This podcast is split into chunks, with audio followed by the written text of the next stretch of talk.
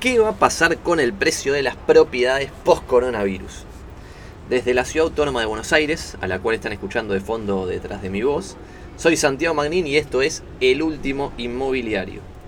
Este episodio está auspiciado por Argin, agencia de marketing digital inmobiliario especializada en generar contactos de calidad. Si querés acceder a un 50% de descuento en los servicios de Argin, entra ahora en argin.com.ar barra Santi Repito, argin.com.ar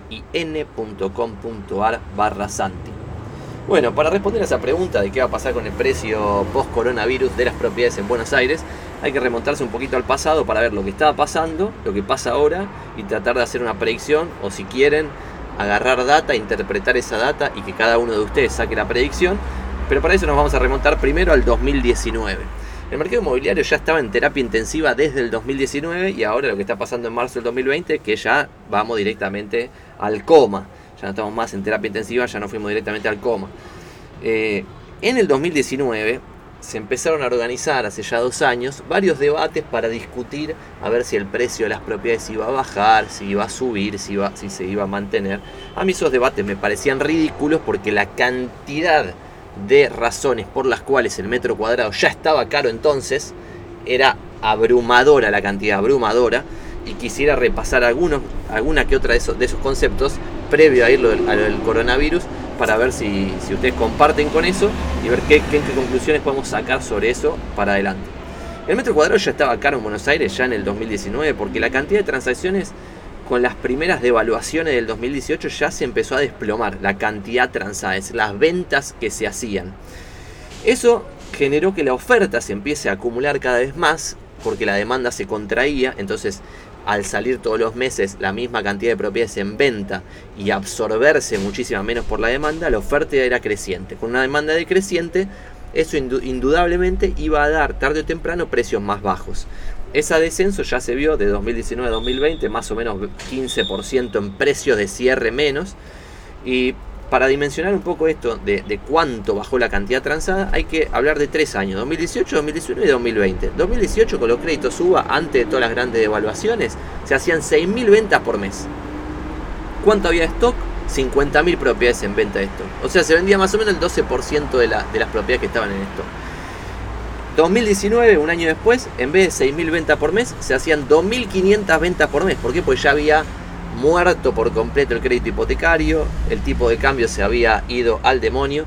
Y en el 2020, antes del coronavirus, en vez de 2.500 fuimos a 1.500 por mes. O sea, una caída impresionante contra el peor año de toda la historia registrada, que había sido el 2019.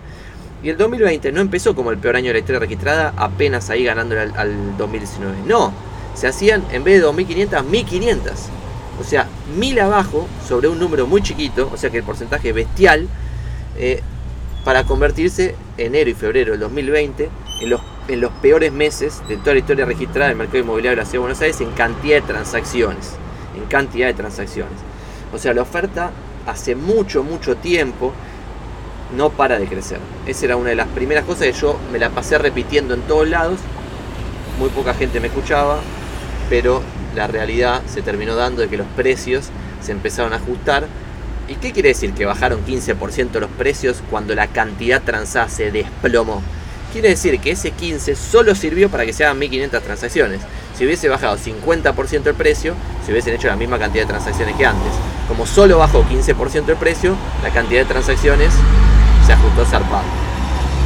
Un segundo tema que, que viene pasando hace mucho es que en el 2019, en el primer semestre del 2019, se autorizó una cantidad récord de metros cuadrados en permiso de edificación. Eso quiere decir que hay una oferta que saldrá al mercado en 2021 que se va a sumar a todo ese bodoque de oferta de 120 y pico de mil departamentos que hay en Zona Pro publicados ahora. Y otro dato tremendo es que el, el segundo semestre más alto después de este primer semestre del 2019 fue el primer semestre del 2017, que es una oferta que se construyó del 2017 al 2020, o sea, un año de los permisos y bla, bla, bla, y dos años de construcción, que está saliendo ahora al mercado. Ahora, o sea que la oferta, que ya es gigantesca, va a seguir creciendo. Todo esto no tiene nada que ver con el coronavirus, son contextos que ya se venían dando.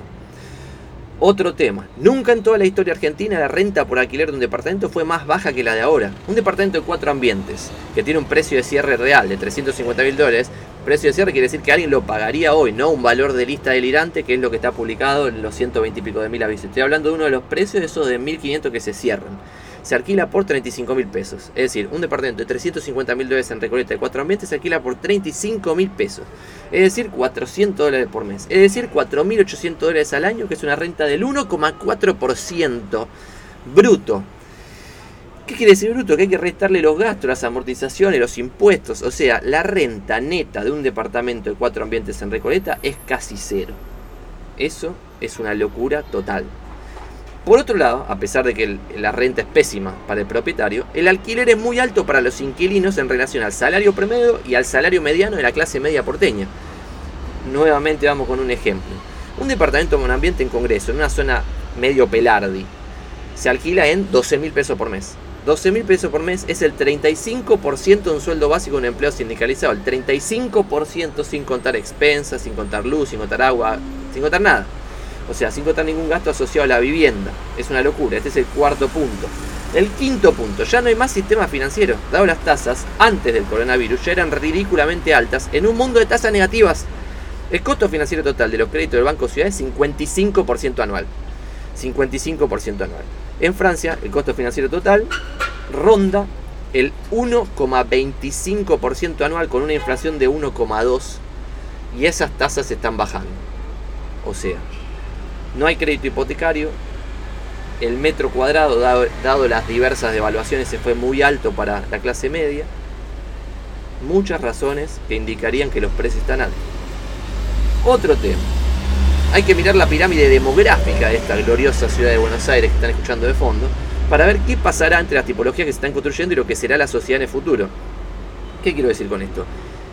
que durante los últimos 10 años los desarrolladores no construyeron casas, estaban construyendo tasas, con T, tasas, para sus inversores y no pensando en un producto que le sirva a alguien para vivir. Eso generó una sobreoferta delirante de monoambientes, pedorros, rectangulito con una sola ventana y una suboferta, si se quiere, cuando la demanda se recupere, para departamentos grandes. Hoy se construye entonces para el 3% de la población que vive de rentas, quienes en su mayoría deciden encima de forma sesgada, no racional, porque son rentas que en general no son autoconstruidas, sino heredadas. Ese sería el sexto factor, es decir, la pirámide demográfica de la ciudad de Buenos Aires no coincide con la oferta que se está construyendo. Entonces, previo al coronavirus y todo esto, ya había cuatro grandes momentos, que era uno previo a la primera gran devaluación del 2018, que pasamos de un tipo de cambio de 20 a 40 pesos más o menos. En esa primera devaluación lo que empezó a pasar es que tímidamente algunos precios de cierre empezaron a bajar y los valores de lista no bajaron en absoluto, se mantenían y seguían subiendo. O sea, se había devaluado de 20 a 40 pesos, se había empezado a aniquilar el crédito hipotecario y los valores de lista, es decir, lo que la gente pedía, los valores de publicación, seguían subiendo. Con la primera devaluación del 2019, que el tipo de cambio se fue de 40 a 60 para redondear, los valores de lista empezaron a descender también. Es decir, con la primera devaluación del 2019 de 40 a 60 pesos, los valores de lista acompañaron a los precios de cierre. Tímidamente, ¿no? Porque si no, la cantidad de transacciones se hubiese mantenido. Tercer momento, con la reinstauración del cepo cambiario y la segunda gran devaluación del 2019 que llevó el tipo de cambio de 60 a 78 pesos, más o menos el blue, siempre hablando, los precios de cierre aceleraron su caída y lo que se empezaba a vender se empezaba a vender 15% abajo de lo que se había vendido un año atrás. Y solo se vendía una cantidad muy chiquitita de propiedades. Y durante las últimas 2 o 3 semanas, una nueva devaluación, especialmente en el blue o en el contado con liqui, que pasó de esos 75 a 80 y largos. Ahora bajó un poquitito más, pero porque estamos todos en cuarentena. Pero si no, tranquilamente se va a ir un poquito más arriba porque debiera subir la demanda de dólares. Entonces, toda esa es una situación que se estaba dando previo al coronavirus. Lo que quiero analizar ahora es qué pasó una vez que entramos en cuarentena, el coronavirus empezó a ser el, el tema de conversación en todos lados y se empezaron a cerrar comercios por esta situación. Zona Prop, que es el principio de la pirámide que maneja cualquier corredor inmobiliario, es decir, una pirámide de un corredor inmobiliario se debiera ver como tráfico a los portales de internet, de eso se le generan visitas a sus propias propiedades, de eso consultas, de las consultas, visitas virtuales, de las visitas virtuales a las visitas presenciales, de las visitas presenciales a reservas, de las reservas a ventas. Lo primero que inicia todo ese, todo ese embudo es Zona Pro, Pargen Pro, Mercado Libre Inmuebles, Properati, GoPlaceit, OLX, etcétera, etcétera. Zona Pro en enero tenía 4.920.000 visitantes. En marzo tuvo 3 millones de visitantes. Y marzo es todo marzo, o sea, no las dos últimas semanas de cuarentena. Todo marzo tuvo 3 millones de visitantes, o sea que tuvo una caída de enero a marzo de 40% en cantidad de visitas. Zona Pro, Argen Pro, perdón, similar. En enero tenía 2.200.000 y en marzo 1.590.000 también es aproximadamente 40% menos de tráfico en los portales inmobiliarios. Ese tráfico involucra ventas, alquileres, todo. Involucra todo marzo, no solo las últimas dos semanas. Bueno, ¿cómo impactó en la o sea, toda esta cuarentena en las visitas y consultas que tenemos nosotros en nuestra propia inmobiliaria? Impactó en un descenso entre 80 y 90% en cantidad de visitas y cantidad de consultas. Es una cosa totalmente increíble, pero si lo analizamos contra el mundo, ya deja de ser increíble, sino que es esperable. Los portales europeos más, más importantes tuvieron una caída del 50% en tráfico y más del 80% en cantidad de consultas, y los estadounidenses 40% y 80% más o menos. ¿Qué hicieron los portales inmobiliarios en Estados Unidos ante esta malaria? Bajaron los precios. ¿Por qué? Porque un portal inmobiliario cobra por la cantidad de consultas que genera. Entonces, por ejemplo, Zillow lo que está dando es un 50% de discount en la próxima factura. ¿Por qué? Porque sabe que va a generar menos consultas y va a servir menos a las inmobiliarias, quienes son su principal cliente. Entonces le descuenta el 50%. Realtor.com descuenta el 60%, Rightmove, que es otra, descuenta el 75%. O sea, descuentos fuertísimos porque saben que están siendo menos útiles para las inmobiliarias. ¿Por qué? Porque la gente está dejando de buscar casas en este momento está dejando de buscarlas. Bueno, otro tema. ¿Qué está pasando ahora en China? Que ya pasaron por este momento y están en un momento quizás donde la cantidad de transacciones vuelve a la normalidad. Bueno, ¿qué pasó en China? En China lo que pasó fueron dos semanas enteros de cero transacciones, no se vendió nada, que es lo que va a pasar acá en Capital Federal durante las últimas dos semanas de marzo y las dos primeras semanas de abril. Y desde ese punto del cero, cuando llegaron las dos semanas, empezó a recuperarse la cantidad transada y lo que se estima ahora, habiendo ya pasado varias semanas después de que se terminó esa cuarentena, aislamiento social de varias ciudades, es que estiman que tardará seis meses en recuperarse China para llegar a los niveles que estaba antes del coronavirus. Seis meses. Otra cosa, como bien estamos tirando muchos datos para tratar de llegar a alguna conclusión. ¿Qué se estima que pasará con la economía estadounidense? Bueno, hasta hace una semana atrás se estimaba, según Goldman Sachs, que el PBI estadounidense en el second quarter iba, el segundo trimestre, iba a caer 24% el PBI. Es un número delirante, quiere decir que lo producido iba a bajar en un cuarto. Una cosa de locos por completo locura. Bueno, ese 24% que estaba estimado, esta semana, creo que ayer, levantaron la estimación y la llevaron a 34% de caída del PBI en el segundo trimestre del año 2020. 34% de caída en el PBI Obviamente este número es muchísimo más alto que en la Gran Depresión de los 30.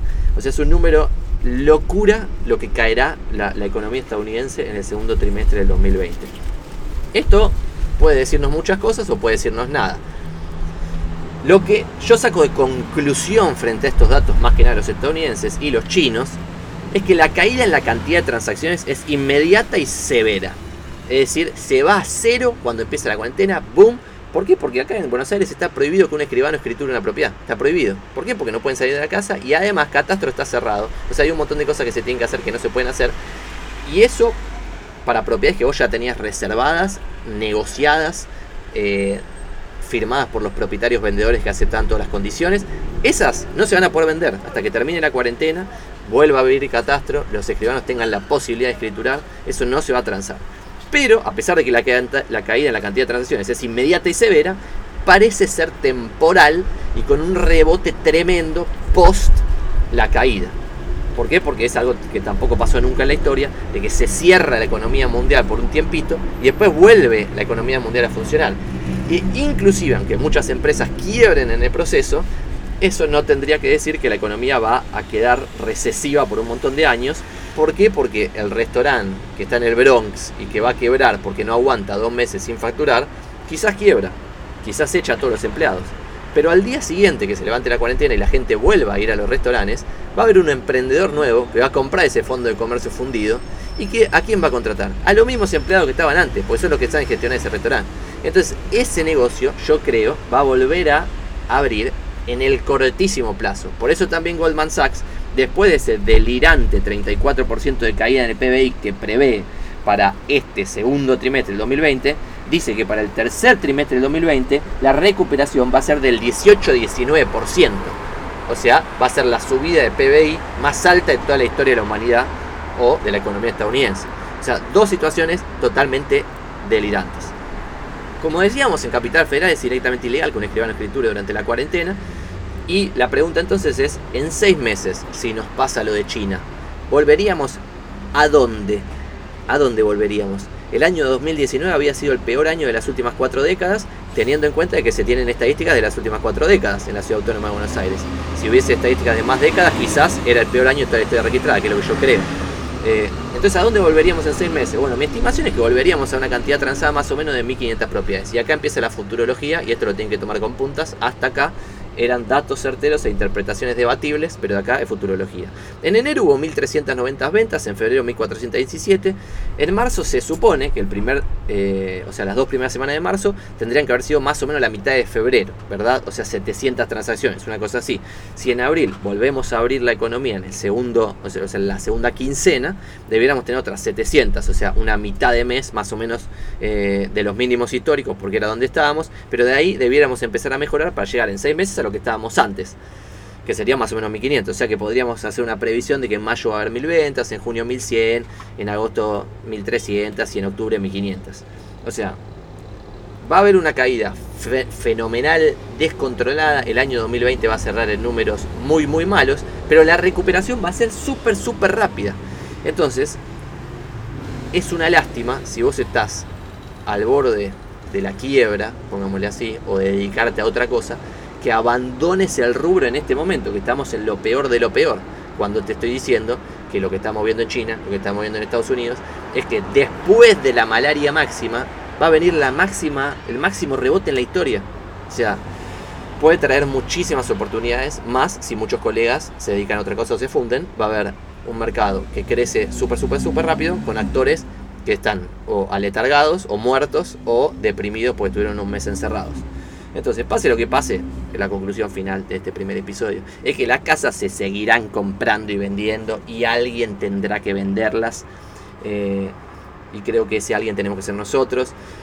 Dado la oferta, o sea, otro tema que también quiero meter, meter al final, es que dado la oferta porteña es sumamente heterogénea y tenés un hotel en venta de 1200 metros cubiertos y tenés monoambiente rectangulito con una sola ventana, aún se pueden comprar buenos productos con renta digna y potencial de revalorización.